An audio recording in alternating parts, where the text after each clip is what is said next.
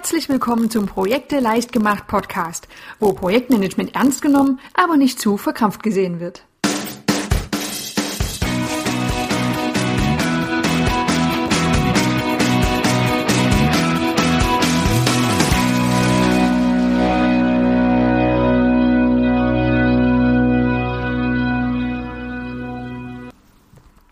Hallo und herzlich willkommen zur neuen Folge vom Podcast von Projekte leicht gemacht. Heute geht es einmal wieder um ein Kommunikationsmodell. Es gibt im Blog von Projekte leicht gemacht ja schon die Beschreibung von verschiedenen Kommunikationsmodellen wie dem Eisbergmodell und heute kommt ein weiteres dazu. Ich behaupte jetzt einfach mal, dass du nicht alles über dich weißt, ebenso wenig wie andere alles über dich wissen. Ist das jetzt an sich schlecht? Ja, nicht unbedingt. Allerdings ist es für eine gute Zusammenarbeit im Team sehr vorteilhaft, wenn du wüsstest, wie du auf andere wirkst. Auch könnten andere besser auf dich eingehen, wenn sie mehr über dich wissen. Und genau hier kommt das sogenannte Johari-Fenster ins Spiel. Wir sprechen heute also über das sogenannte Johari-Fenster und versuchen es erstmal einzuordnen, indem wir Herkunft und Einsatzbereich anschauen. Das Johari-Fenster ist ein Kommunikationsmodell, das die Unterschiede zwischen Selbst- und Fremdwahrnehmung grafisch darstellt. Es wurde 1955 entwickelt von den US-amerikanischen Sozialpsychologen Joseph Luft und Harry Ingham. Dieses Modell wird vor allem dazu eingesetzt, um die Selbstwahrnehmung mit der Fremdwahrnehmung abzugleichen, um die Zusammenarbeit und das Verständnis innerhalb von Gruppen zu verbessern. Und da es in Projekten ja fast immer um Teamarbeit geht, ist es sehr sinnvoll, sich dieses Modell einmal näher anzuschauen. Das Johari-Modell, das besteht aus vier Feldern. Das ist also einfach eine Matrix, in der vier Felder neben bzw. untereinander angeordnet sind. Diese vier Felder heißen öffentlicher Bereich, geheimer Bereich, blinder Fleck und unbekannter Bereich. Gehen wir mal Schritt für Schritt diese vier Felder durch. Erstens der öffentliche Bereich. Hier gibt es alle Informationen, die mir selbst über mich bewusst sind und die auch anderen Personen bekannt sind. Im Modell wird davon ausgegangen, dass ich in meinem Handeln frei und unbelastet bin, weil alle sich über meine Wünsche, Eigenarten oder Verhaltensweisen auch bewusst sind. Als Beispiel? Ich weiß zum Beispiel, dass ich sehr ungeduldig bin. Meine Kollegen wissen das ebenso, denn das ist der öffentliche Bereich. Also können sich alle Beteiligten darauf einstellen und die Eigenarten ihrem Verhalten berücksichtigen. Der zweite Bereich ist der geheime Bereich. Informationen in diesem Bereich sind mir selbst bekannt, anderen Personen allerdings nicht. Vielleicht möchte ich die Informationen einfach nicht mit anderen teilen, weil sie mir zu privat sind oder ich mich unsicher fühle. Das Beispiel? Ich bin sehr aufgeregt vor öffentlichen Vorträgen, möchte das aber den Kollegen nicht mitteilen. Ich kenne also diese Information, alle anderen allerdings nicht. Das ist der geheime Bereich. Das dritte Feld im Johari-Fenster ist der sogenannte blinde Fleck. Hier haben andere Personen Informationen über mich, die mir selbst aber gar nicht bewusst sind.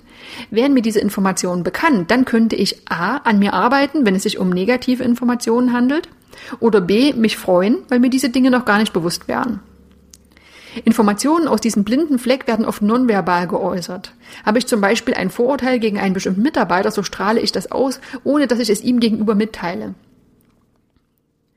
Ein anderes Beispiel, wenn ich einen öffentlichen Vortrag halte, dann kratze ich mir ständig nervös am Kopf, ohne es zu merken. Anderen fällt das natürlich auf, mir selbst ist es aber vielleicht gar nicht bewusst. Deshalb der blinde Fleck. Das vierte Feld im Johari-Fenster ist der sogenannte unbekannte Bereich. Und hier geht es um Informationen, die weder mir selbst bekannt sind, noch anderen Personen. Das können zum Beispiel unbewusste Erinnerungen oder auch schlummernde Talente sein, die einfach noch nicht entdeckt wurden. Als Beispiel, ich habe ein erstaunliches Talent für Ölmalerei, weiß davon aber noch gar nichts. Das sind die vier Felder des Johari-Fensters, also der öffentliche Bereich, mir ist etwas über mich bekannt und anderen ebenso, der geheime Bereich, ich weiß etwas über mich, die anderen aber nicht, der blinde Fleck, andere wissen etwas über mich, was mir unbekannt ist, und der unbekannte Bereich, es gibt Dinge, die einfach gar niemand über mich weiß. Okay, jetzt ist es ja schön und gut, diese vier Felder zu kennen, aber wozu dient dieses Johari-Fenster denn jetzt nun? Diese Methode, die wird dann eingesetzt, um das linke obere Fenster, also den öffentlichen Bereich, zu vergrößern. Warum gerade der? Weil die Zusammenarbeit zwischen mehreren Personen meist besser funktioniert, je mehr sie übereinander wissen. Dabei können dann sowohl positive Effekte für den Einzelnen als auch für die gesamte Gruppe beobachtet werden. Der öffentliche Bereich kann durch zwei Instrumente vergrößert werden. Das ist einmal das Feedback und zum zweiten die Selbstoffenbarung bzw. Offenheit. Fangen wir mal mit dem Feedback an. Wenn ich andere Personen um Feedback bitte, so erhalte ich oft Informationen über mich, die mir noch gar nicht bewusst waren. Je mehr dieser unbekannten Person ich erhalte, desto kleiner wird dann auch mein blinder Fleck. Führen wir mal das Beispiel von oben weiter.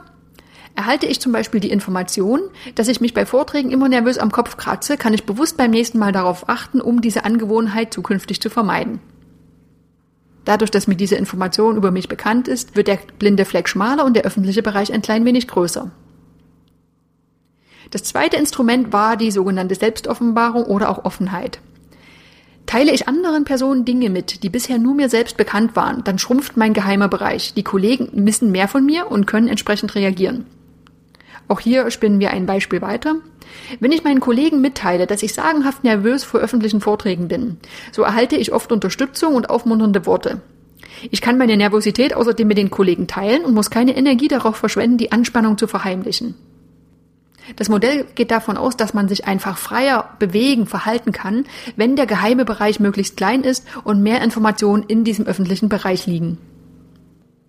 Ich hatte schon gesagt, dass die Anwendung des Johari-Fensters positive Effekte auf den Einzelnen, aber auch auf die Gruppe haben kann. Schauen wir uns erstmal die Vorteile für eine einzelne Person an. Erstens, unbewusste Verhaltensweisen werden ins Bewusstsein geholt und damit kann man dann noch arbeiten. Zweitens, an Schwächen kann gezielt gearbeitet werden. Das trifft insbesondere dann zu, wenn man ein negatives Feedback bekommt. Und der dritte Vorteil, durch die bewusste Herausgabe von Informationen kann die innere Anspannung vermieden werden, die entsteht, wenn Informationen für sich behalten werden. Siehe das Beispiel mit der Nervosität vor den öffentlichen Vorträgen. Aber auch für das ganze Team kann die Anwendung des Johari-Fensters Vorteile haben. Erstens, das Handeln der anderen Person wird transparenter. Ich habe mehr Informationen über den Kollegen, kann ihn besser verstehen. Zweitens, das gegenseitige Verständnis wird erhöht, da die anderen Teammitglieder besser verstanden werden können. Drittens, die Qualität der Beziehung kann sich dadurch verbessern. Und viertens, Gruppen lernen sich auch schneller kennen, wenn bewusst darauf geachtet wird, den öffentlichen Bereich der Mitglieder zu vergrößern. Eine sehr spannende Sache ist, dieses Johari-Fenster einmal für sich selbst durchzuführen. Das Modell, das wird in der Praxis oft nicht aktiv angewendet, sondern sollte lediglich allen bekannt sein, um aktiv die Instrumente des Feedbacks und der Selbstoffenbarung anzuwenden. Im Internet, da gibt es allerdings ein nettes kleines Tool, das zum Abgleich der Selbst- und Fremdwahrnehmung eingesetzt werden kann. Dafür musst du Folgendes tun. Rufe erst die folgende URL auf. Das ist www.kevan.org slash Johari. Kevan, ganz einfach K-E-V-A-N.org slash Johari. Hier siehst du 56 Adjektive, aus denen du fünf bis sechs auswählen solltest, die deiner Meinung nach auf dich zutreffen.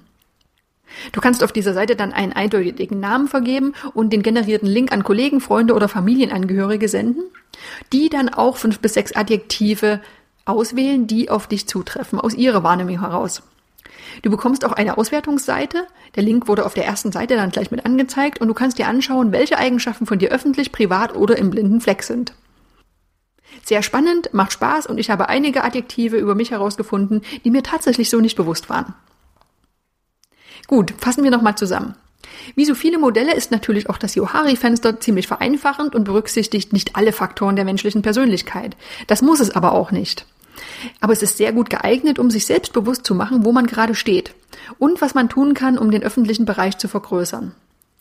Denn das führt in den meisten Fällen zu neuen Erkenntnissen über einen selbst und zu mehr Entspannung im Alltag, weil die Beziehung zu den Mitmenschen verbessert wird. Probier doch einfach mal dieses Online-Tool aus, was ich vorher erwähnt habe, unter kewan.org slash johari. Die Ergebnisse sind wirklich total spannend. Das war's für heute.